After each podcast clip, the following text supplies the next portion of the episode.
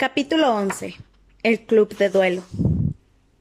Cuando Harry despertó la mañana del domingo, halló el dormitorio resplandeciente con la luz del sol de invierno y su brazo otra vez articulado, aunque muy rígido. Se sentó enseguida y miró hacia la cama de Colin, pero estaba oculto tras las largas cortinas que el propio Harry había corrido el día anterior. Al ver que se había despertado, la señora Pomfrey se acercó afanosamente con la bandeja del desayuno y se puso a flexionarle y estirarle el brazo y los dedos. Todo va bien, le dijo, mientras él apuraba torpemente con la mano izquierda las gachas de avena. Cuando termines de comer puedes irte. Harry se vistió lo más deprisa que pudo y salió precipitadamente hacia la torre de Gryffindor, deseoso de hablar con Ron y Hermione sobre Colin y Dobby, pero no los encontró allí. Harry dejó de buscarlos preguntándose a dónde podrían haber ido y algo molesto de que no parecieran interesados en saber si él había recuperado o no sus huesos. Cuando pasó por delante de la biblioteca, Percy Weasley precisamente salía de ella y parecía estar de mucho mejor humor que la última vez que lo habían encontrado. Ah, hola Harry, dijo. Excelente jugada la de ayer, realmente excelente. Gryffindor acaba de ponerse a la cabeza de la copa de las casas. Ganaste cincuenta puntos. ¿No has visto a Ron y a Hermione? le preguntó Harry. No, no los he visto, contestó Percy dejando de sonreír. Espero que Ron no esté otra vez en los baños de las chicas. Harry forzó una sonrisa, siguió a Percy con la vista hasta que desapareció y se fue derecho al aseo de Myrtle la Llorona. No encontraba ningún motivo para que Ron y Hermione estuvieran allí, pero después de asegurarse de que ni Filch ni ningún prefecto merodeaban por el lugar, abrió la puerta y oyó sus voces provenientes de un retrete cerrado. Soy yo, dijo cerrando la puerta tras él. Oyó un golpe metálico, luego otro como de salpicadura y un grito ahogado, y vio a Hermione mirando por el agujero de la cerradura. Harry, dijo ella. Vaya susto nos has dado. Entra. ¿Cómo está tu brazo? Bien, dijo Harry metiéndose en el retrete. Habían puesto un caldero sobre la taza del inodoro y un crepitar que provenía de dentro le indicó que habían prendido un fuego bajo el mismo. Prender fuegos transportables y sumergibles era la especialidad de Hermione. Pensábamos ir a verte, pero hemos decidido comenzar a preparar la poción multijugos, le explicó Ron después de que Harry cerrara de nuevo la puerta del retrete. Hemos pensado que este es el lugar más seguro para guardarla. Harry empezó a contarles lo de Colin, pero Hermione lo interrumpió. Ya lo sabemos. Hemos oído a la profesora McGonagall hablar con el profesor Flitwick esta mañana. Por eso hemos creído que era mejor darnos prisa. Cuanto antes le saquemos a Malfoy una declaración, mejor, gruñó Ron. ¿No piensas igual? Se ve que después del partido de Quidditch estaba tan sulfurado que la tomó con Colin. Hay alguien más, dijo Harry contemplando a Hermione que partía manojos de centinodia y, y los echaba la poción. Dobby vino en mitad de la noche a hacerme una visita. Ron y Hermione levantaron la mirada sorprendidos. Harry les contó todo lo que Dobby le había dicho y lo que no había querido decirle. Ron y Hermione lo escucharon con la boca abierta. ¿La Cámara de los Secretos ya ha sido abierta, ya ha sido abierta antes? le preguntó Hermione. Es evidente, dijo Ron con voz de triunfo. Lucius Malfoy abriría la cámara en sus tiempos de estudiante y ahora le ha explicado a su querido Draco cómo hacerlo. Está claro. Sin embargo, ojalá Dobby te hubiera dicho qué monstruo hay en ella. Me gustaría saber cómo es posible que nadie se lo haya encontrado merodeando por el colegio. Quizá pueda volverse invisible, dijo Hermione empujando unas sanguijuelas hacia el fondo del caldero. O quizá pueda disfrazarse, hacer pasar por un, hacerse pasar por una armadura o algo así. He leído algo sobre fantasmas camaleónicos. Lees demasiado, Hermione, le dijo Ron, echando crisopos encima de las sanguijuelas. Arrugó la bolsa vacía de los crisopos y miró a Harry. Así que fue Dobby el que no nos dejó tomar el tren y el que te rompió el brazo. Movió la cabeza. Sabes que, Harry, si no deja de intentar salvarte la vida, te va a matar. La noticia de que habían atacado a Colin Creevy y de que éste yacía como muerto en la enfermería se extendió por todo el colegio durante la mañana del lunes. El ambiente se llenó de rumores y sospechas. Los de primer curso se desplazaban por el castillo en grupos muy compactos, como si temieran que los atacara si iban solos. Ginny Weasley, que se sentaba junto a Colin Creevy en la clase de encantamientos, estaba consternada, pero a Harry le parecía que Fred y George se equivocaban en la manera de animarla. Se turnaban para esconderse detrás de las estatuas, disfrazados con una piel, y la asustaban cuando pasaba. Pero tuvieron que parar cuando Percy se hartó y les dijo que iba a escribir a su madre para contarle que por su culpa Ginny tenía pesadillas. Mientras tanto, a escondidas de los profesores, se desarrollaba en el colegio un mercado de talismanes, amuletos y otros chismes protectores. Neville Longbottom había comprado una gran cebolla verde, cuyo olor decían que alejaba el, mal, un cristal púrpura acabado en punta y una cola podrida de ratón, de tritón, antes de que los demás chicos de Gryffindor le explicaran que él no corría peligro porque era de sangre limpia y por tanto no era probable que lo atacaran. Fueron primero por Filch, dijo Neville con el miedo escrito en su cara redonda, y todo el mundo sabe que yo soy casi un squib. Durante la segunda semana de diciembre, la profesora McGonagall pasó, como de costumbre, a recoger los nombres de los que se quedarían en el colegio en Navidades. Harry, Ron y Hermione firmaron en la lista. Habían oído que Malfoy se quedaba, lo cual les pareció muy sospechoso. Las vacaciones serían un momento perfecto para utilizar la poción multijugos e intentar sacarle una confesión. Por desgracia, la poción estaba medio a acabar. Aún necesitaban el cuerno de bicornio y la piel de serpiente arbórea africana, y el único lugar del que podrían sacarlos era, era del armario privado de Snape. Harry pensó que, preferiría enfrentarse al monstruo legendario de Slytherin a tener que soportar las iras de Snape si lo pillaba robándole en el despacho. Lo que tenemos que hacer, dijo rápidamente Hermione cuando se acercaba la doble clase de pociones de la tarde del jueves, es distraerlo con algo, entonces uno de nosotros podrá entrar en el despacho de Snape y recoger lo que necesitamos. Harry y Ron la miraron nerviosos. Creo que es mejor que me encargue yo misma del robo, continuó Hermione como si tal cosa fuera normal. A ustedes dos los expulsarían si los pillan en otra, mientras que yo tengo el expediente limpio.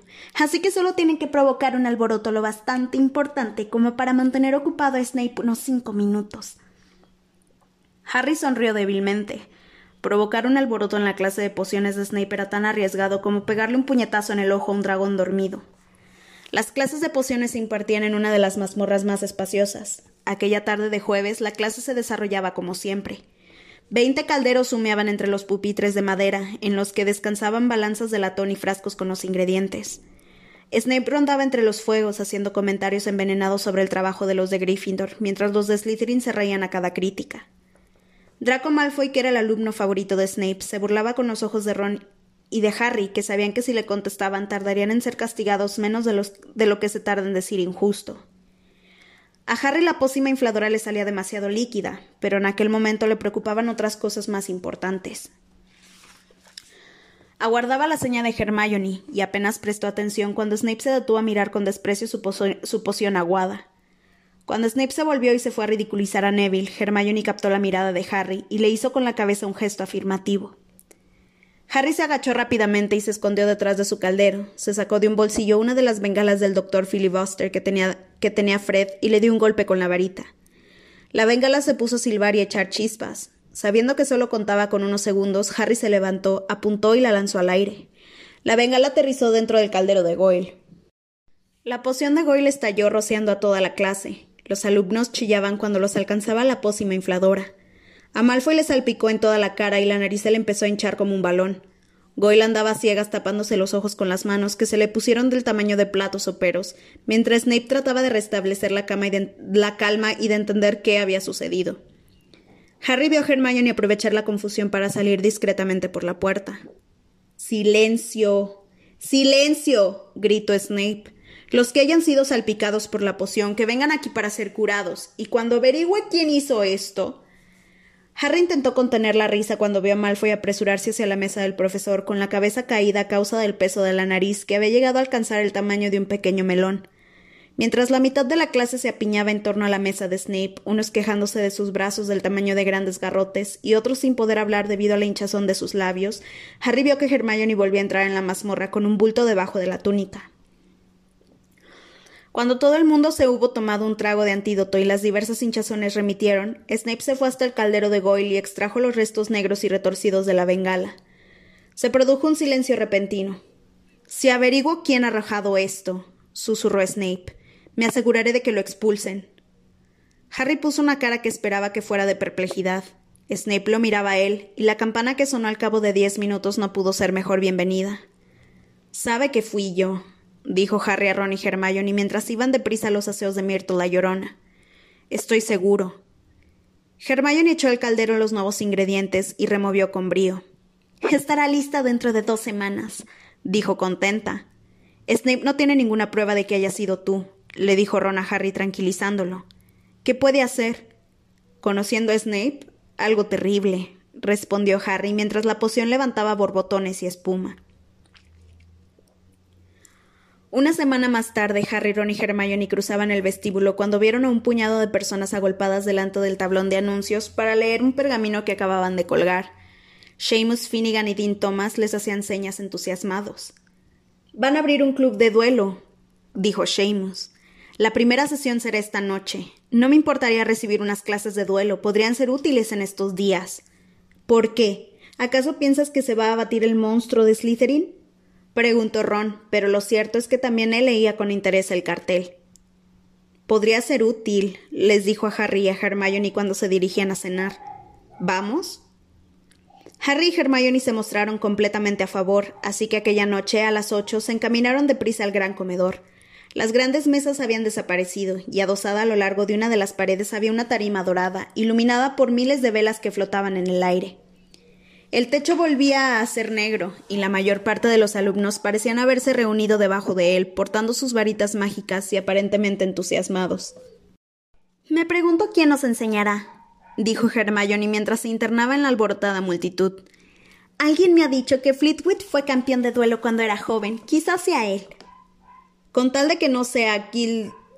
Harry empezó una frase que terminó en un gemido. Gilderoy Lockhart caminaba hacia la tarima resplandeciente en una túnica de color ciruela oscuro, y lo acompañaba nada menos que Snape con su usual túnica negra. Lockhart rogó silencio con un gesto del brazo y dijo Vengan aquí, acérquense. ¿Me ve todo el mundo? ¿Me oyen todos? Estupendo. El profesor Dumbledore me ha concedido permiso para abrir este modesto club de duelo con la intención de prepararlos a todos ustedes por si algún día necesitan defenderse, tal como me ha pasado a mí en incontables ocasiones. Para más detalles, consulten mis libros. Permítanme que les presente a mi ayudante, el profesor Snape, dijo Lockhart con una amplia sonrisa. Él dice que sabe un poquito sobre el arte de batirse y ha accedido desinteresadamente a ayudarme en una pequeña demostración antes de empezar. Pero no quiero que los demás jóvenes se preocupen. No se quedarán sin su profesor de pociones después de esta demostración. No teman. ¿No estaría bien que se mataran el uno al otro? le susurró Ron Harry al oído. En el labio superior de Snape se apreciaba una especie de mueca de desprecio. Harry se preguntaba por qué Lockhart continuaba sonriendo. Si Snape lo hubiera mirado como miraba Lockhart, habría huido a todo correr en la dirección opuesta. Lockhart y Snape se encararon y se hicieron una reverencia, o por lo menos la hizo Lockhart con mucha floritura de la mano mientras Snape movía la cabeza de mal humor. Luego alzaron sus varitas mágicas frente a ellos como si fueran espadas. Como ven, sostenemos nuestras varitas en la posición de combate convencional, explicó Lockhart a la silenciosa multitud. Cuando cuente tres, haremos nuestro primer embrujo. Pero claro está que ninguno de los dos tiene intención de matar. Yo no estaría tan seguro, susurró Harry viendo a Snape enseñar los dientes. Uno, dos y tres. Ambos alzaron las varitas y las dirigieron a los hombros del contrincante. Snape gritó Expeliermus. Resplandeció un destello de luz roja y Lockhart despegó en el aire, voló hacia atrás, salió de la tarima, se golpeó contra el muro y cayó resbalando por él hasta quedar tendido en el suelo. Malfoy y algunos otros de Slytherin vitorearon. Hermione se puso de puntillas. ¿Creen que estará bien? chilló entre los dedos con los que se tapaba la cara. ¿A quién le importa? dijeron Harry y Ron al mismo tiempo. Lockhart se puso en pie con esfuerzo. Se le había caído el sombrero y el pelo ondulado se le había puesto de punta. Bueno, ya lo han visto, dijo, tambaleándose al volver a la tarima. Eso ha sido un encantamiento de desarme. Como pueden ver, he perdido la varita. Ah, gracias, señorita Brown. Sí, profesor Snape, ha sido una excelente idea enseñarlo a los alumnos, pero si no le importa que se lo diga, era muy evidente que iba a atacar de esa manera. Si hubiera querido impedírselo me habría resultado muy fácil, pero he pensado que sería instructivo dejarles que vieran. Snape parecía dispuesto a matarlo, y quizá Lockhart lo notó porque dijo Basta de demostraciones. Vamos a colocarlos por pareja. Profesor Snape, si es tan amable de ayudarme. Se metieron entre la multitud a formar parejas. Lockhart puso a Neville con Justin Finch Fletchley, pero Snape llegó primero hasta donde estaban Ron y Harry. Creo que ya es hora de separar este equipo ideal, dijo con expresión desdeñosa. Weasley, puedes emparejarte con Finnegan. Potter. Harry se acercó automáticamente a Hermione. Hmm, me parece que no, dijo Snape sonriendo con frialdad. Señor Malfoy aquí. Veamos qué puedes hacer con el famoso Potter, la señorita Granger, que se ponga con la señorita Bulstrode. Malfoy se acercó pavoneándose y sonriendo. Detrás de él iba una chica de Slytherin que le recordó a Harry una foto que había visto en vacaciones con las brujas. Era alta y robusta y su poderosa mandíbula sobresalía con hostilidad. Hermione la saludó con una débil sonrisa que la otra no le devolvió. Pónganse frente a sus contrincantes, ordenó Lockhart de nuevo sobre la tarima, y hagan una inclinación. Harry y Malfoy apenas bajaron la cabeza mirándose fijamente. ¿Varitas listas? gritó Lockhart. Cuando cuente hasta tres, ejecuten sus hechizos para desarmar al contrincante. Solo para desarmar. No queremos que haya ningún accidente. Una, dos, tres. Harry apuntó la varita hacia los hombros de Malfoy, pero éste ya había empezado la de dos. Su conjuro le hizo el mismo efecto que si le hubieran golpeado en la cabeza con una sartén. Harry se tambaleó, pero aguantó, y sin perder tiempo, dirigió contra Malfoy su varita diciendo Rictus sempra. Un chorro de luz plateada alcanzó a Malfoy en el estómago y el chico se retorció respirando con dificultad. He dicho solo desarmarse, gritó Lockhart a la combativa multitud cuando Malfoy cayó de rodillas. Harry lo había atacado con un encantamiento de cosquillas y apenas se podía mover de la risa. Harry no volvió a atacar porque le parecía que no era deportivo hacerle a Malfoy más encantamientos mientras estaba en el suelo, pero fue un error. Tomando aire, Malfoy apuntó con la varita a las rodillas de Harry y dijo con voz ahogada Tarantalegra. Un segundo después a Harry las piernas se le empezaron a mover a saltos, fuera de control, como si bailaran una danza muy veloz. Alto, alto. gritó Lockhart, pero Snape se hizo cargo de la situación. Finite incantatem. exclamó. Los pies de Harry dejaron de bailar. Malfoy dejó de reír y ambos pudieron levantar la vista. Una niebla de humo verdoso se cernía sobre la sala. Tanto Neville como Justin estaban tendidos en el suelo, jadeando. Ron sostenía a Seamus, que estaba lívido, y le pedía disculpas por los efectos de su varita rota. Pero Hermione y Millicent Bulstrode no se habían detenido. Millicent tenía a Hermione agarrada del cuello y le hacía gemir de dolor. Las varitas de las dos estaban en el suelo. Harry se acercó de un salto y apartó a Millicent. Fue difícil porque era mucho más robusta que él.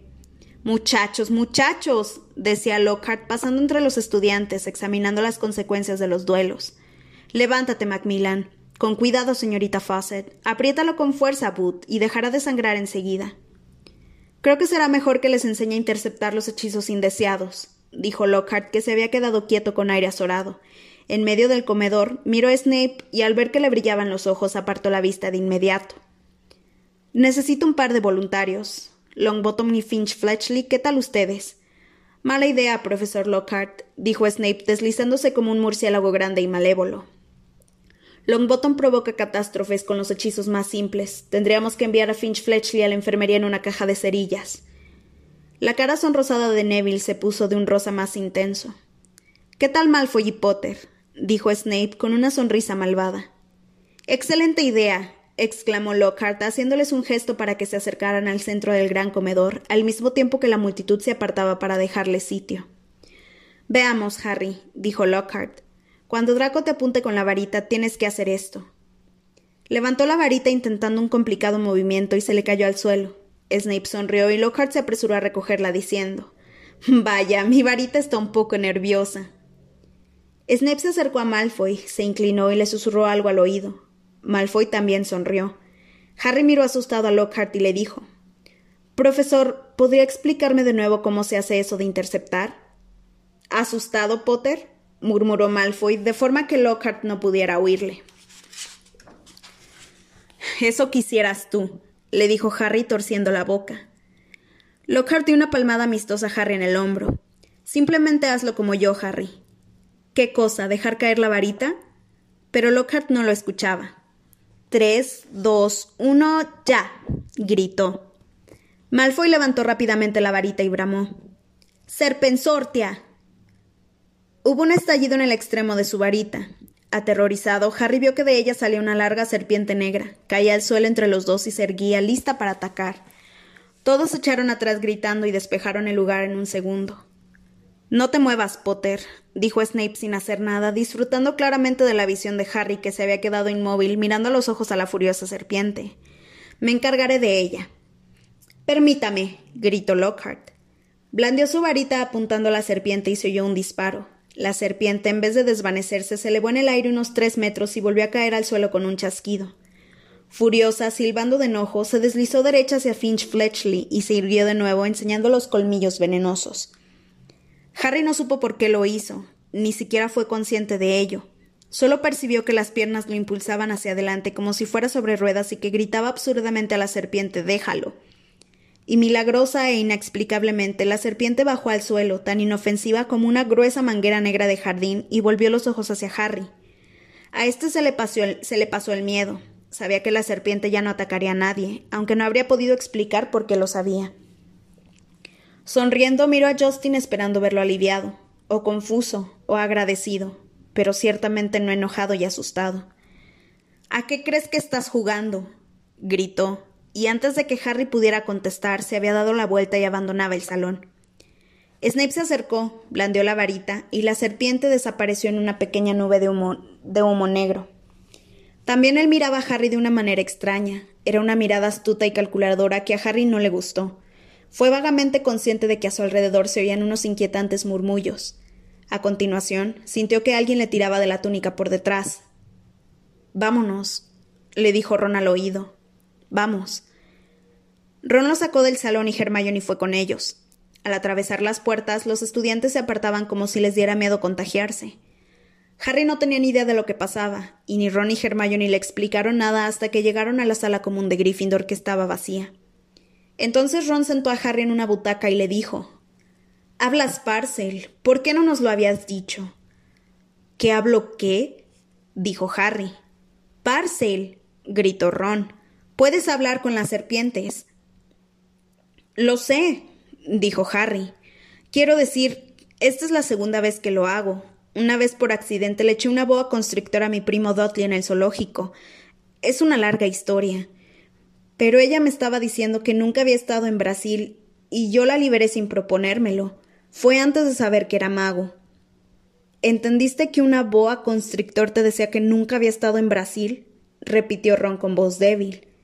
¿Y qué? preguntó Harry. Apuesto a que pueden hacerlo montones de personas. Desde luego que no, dijo Ron.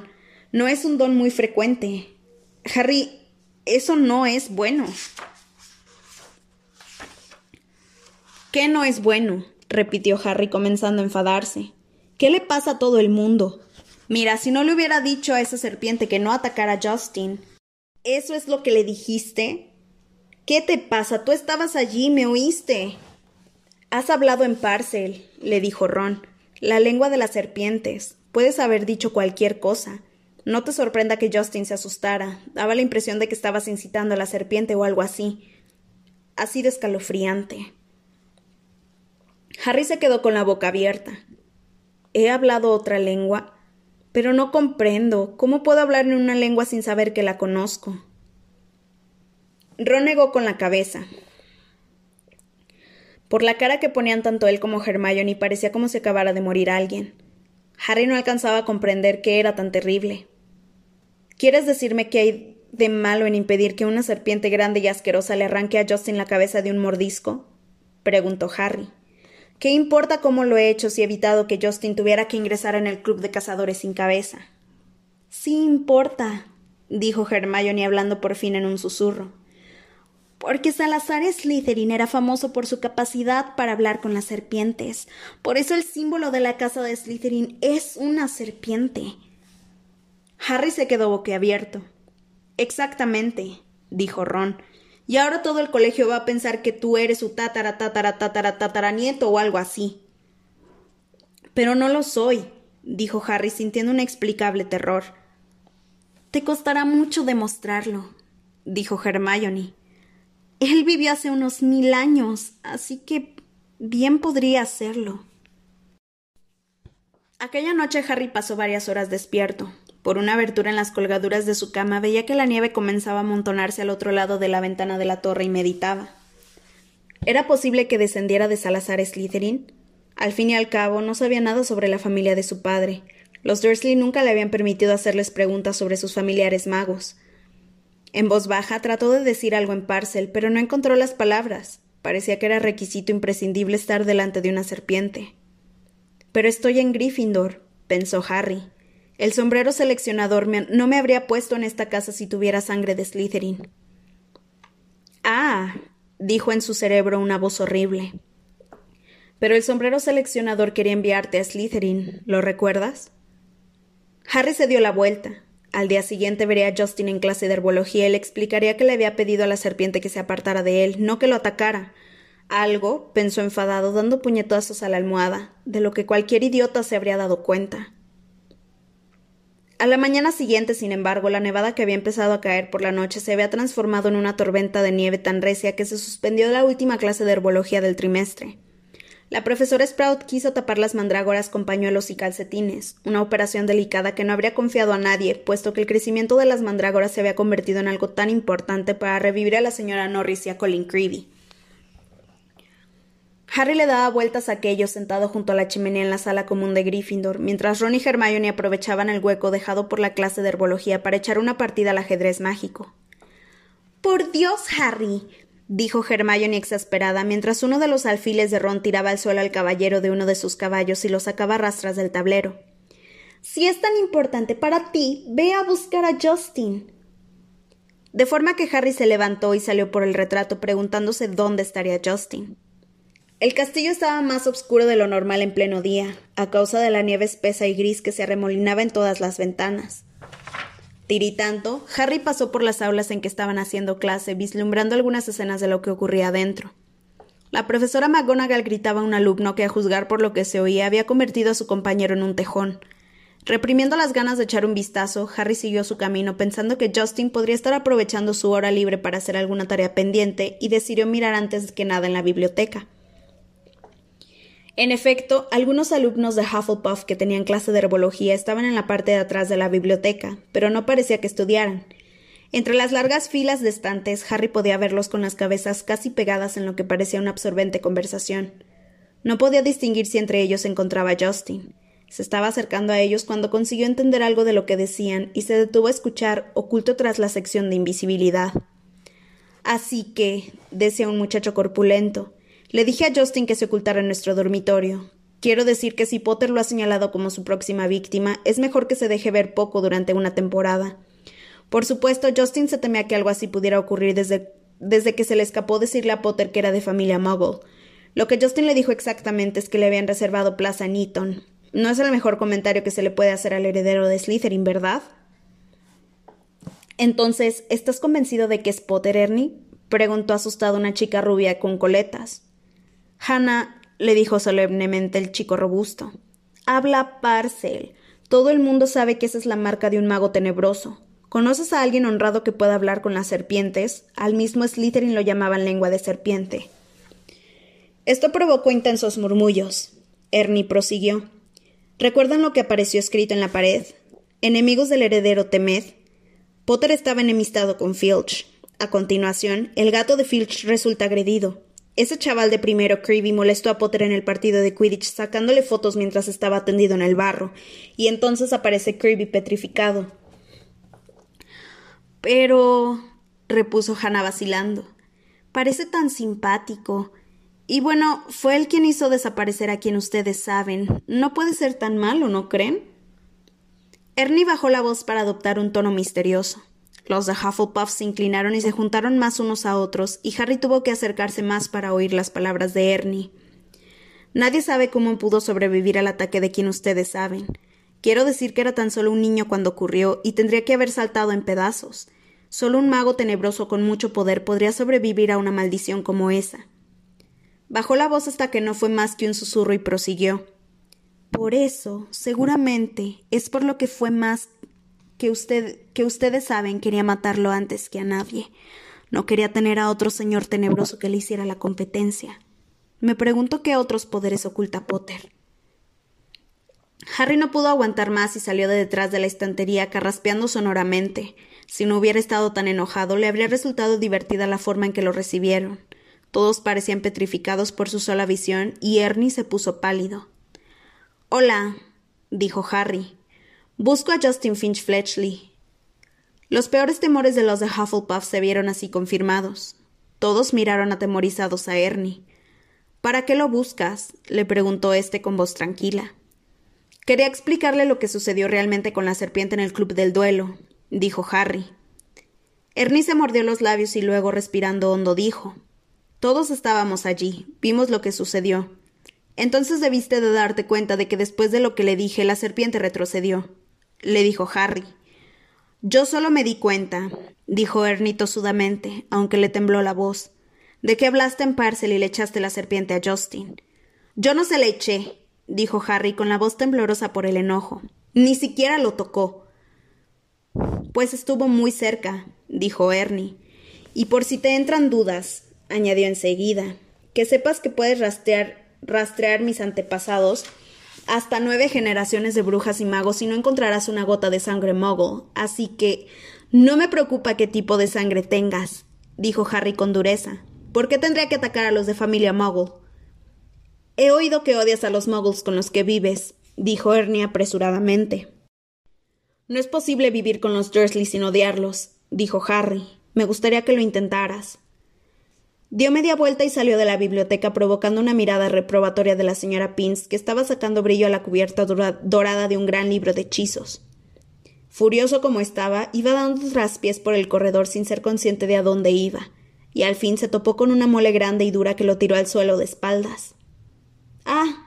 Hola, Har hola, Hagrid, dijo Harry levantando la vista. Aunque llevaba la cara completamente tapada por un pasamontañas de lana cubierto de nieve, no podía tratarse de nadie más que de él, pues ocupaba casi todo el ancho del corredor con su abrigo de piel de topo. En una de sus grandes manos enguantadas llevaba un gallo, un gallo muerto. ¿Va todo bien, Harry? preguntó Hagrid, quitándose el pasamontañas para poder hablar. ¿Por qué no estás en clase? La han suspendido, contestó Harry levantándose. ¿Y tú qué haces aquí? Hagrid levantó el gallo sin vida. El segundo que matan este trimestre, explicó. O son zorros o chupasangres, y necesito el permiso del director para poner un encantamiento alrededor del gallinero. Miró a Harry más de cerca por debajo de sus cejas espesas, cubiertas de nieve. ¿Estás seguro de que te encuentras bien? Pareces preocupado y alterado. Harry no fue capaz de repetir lo que decían de él Ernie y el resto de los Hufflepuff. No es nada, repuso. Será mejor que me vaya, Hagrid. Después tengo transformaciones y debo recoger los libros. Se fue sin dejar de pensar en todo lo que Ernie había dicho sobre él. Justin se temía que algo así pudiera ocurrir desde que se le escapó decirle a Potter que era de familia Muggle. Harry subió la escalera con esas palabras en su cabeza y volvió por otro corredor. Estaba mucho más oscuro porque el viento fuerte y helado que penetraba por el cristal flojo de una ventana había apagado las antorchas, Iba por la mitad del corredor cuando tropezó y cayó de cabeza contra algo que había en el suelo. Se volvió y entornó los ojos para ver qué era aquello sobre lo que había caído y sintió que el mundo se le venía encima. Sobre el suelo, rígido y frío, con una mirada de horror en el rostro y los ojos en blanco vueltos hacia el techo, yacía Justin Finch Fletchley. Y eso no era todo. A su lado había otra figura componiendo la visión más extraña que Harry había contemplado nunca. Se trataba de Nick casi decapitado, que no era ya transparente ni de color blanco perlado, sino negro y neblinoso, y flotaba inmóvil en posición horizontal a un palmo del suelo. La cabeza estaba medio colgando, y en la cara tenía una expresión de horror idéntica a la de Justin. Harry se puso de pie con la respiración acelerada y el corazón ejecutando contra sus costillas, lo que parecía un redoble de tambor. Miró enloquecido arriba y abajo del corredor desierto y vio una hilera de arañas huyendo de los cuerpos a todo correr. Lo único que se oía eran las voces amortiguadas de los profesores que daban clase a ambos lados. Si salía corriendo nadie se enteraría de que había estado allí, pero no podía dejarlos de aquella manera. Tenía que hacer algo por ellos. ¿Habría alguien que creyera que él no había tenido nada que ver? Allí estaba. aún estaba allí, aterrorizado, cuando se abrió de golpe la puerta que tenía a su derecha. Pips, el poltergeist, surgió de ella a toda velocidad. Vaya, si es Potter pipí en el pote, dijo Pips, riendo a carcajadas y, ladeándole las gafas de un golpe al pasar a su lado dando saltos. ¿Qué trama, Potter? ¿Por qué acechas? Pips se detuvo a media voltereta. Boca abajo, vio a Justin y a Nick casi decapitado. Cayó de pie, llenó los pulmones y antes de que Harry pudiera impedirlo, gritó. Agresión, agresión, otra agresión. Ningún mortal ni fantasma está salvo. Sálvese quien pueda. Agresión. Una puerta tras otra se fueron abriendo todas las que había en el corredor y la gente empezó a salir. Durante varios minutos hubo tal jaleo que por poco aplastan a Justin y atraviesan el cuerpo de Nick casi decapitado. Los alumnos acorralaron a Harry contra la pared hasta que los profesores pidieron calma. La profesora McGonagall llegó corriendo, seguida por sus alumnos, uno de los cuales aún tenía el pelo a rayas blancas y negras. La profesora utilizó la varita mágica para provocar una sonora explosión que restaurase el silencio y ordenó a todos que volvieran a las aulas. Cuando el lugar se hubo despejado un poco, llegó corriendo Ernie de Hufflepuff. Te han pillado con las manos en la masa, gritó Ernie, con la cara completamente blanca, señalando con el dedo a Harry. Ya cállate, Macmillan, dijo con severidad la profesora McGonagall. Pip se meneaba por encima del grupo con una malvada sonrisa, escrutando la escena. Le encantaba el follón. Mientras los profesores se inclinaban sobre Justin y Nick casi decapitado examinándolos, Pips rompió a cantar. Oh, Potter, eres un sote, estás podrido, te cargas a los estudiantes y te parece divertido. Ya basta, Pips, gritó la profesora McGonagall y Pips escapó por el corredor sacándole la lengua a Harry. Los profesores Flitwick y Sinistra del Departamento de Astronomía fueron los encargados de llevar a Justin a la enfermería pero nadie, nadie parecía saber qué hacer con Nick casi decapitado. Al final, la profesora McGonagall hizo aparecer de la nada un gran abanico y se lo dio a Ernie con instrucciones de subir a Nick casi decapitado por la escalera. Ernie obedeció abanicando a Nick por el corredor para llevárselo por el aire como si se tratara de un aerodeslizador silencioso y negro. De esa forma, Harry y la profesora McGonagall se quedaron a solas. Por aquí, Potter, indicó ella. Profesora, le dijo Harry enseguida, le juro que no fui yo. Eso se escapa de mi competencia, Potter, dijo de manera cortante la profesora McGonagall. Caminaron en silencio, doblaron una esquina y ella se detuvo ante una gárgola de piedra grande y extremadamente fea. Sorbete de limón, dijo la profesora. Se trataba evidentemente de una contraseña, porque de repente la gárgola revivió y se hizo a un lado, al tiempo que la pared que había detrás se abría en dos. Incluso aterrorizado como estaba por lo que le esperaba, Harry no pudo dejar de sorprenderse. Detrás del muro había una escalera de caracol que se movía lentamente hacia arriba, como si fuera mecánica. Al subir, él y la profesora McGonagall, la pared volvió a cerrarse tras ellos con un golpe sordo. Ascendieron más y más dando vueltas, hasta que al fin, ligeramente mareado, Harry vio ante él una reluciente puerta de roble con una aldaba de bronce en forma de grifo. Entonces supo a dónde lo llevaba.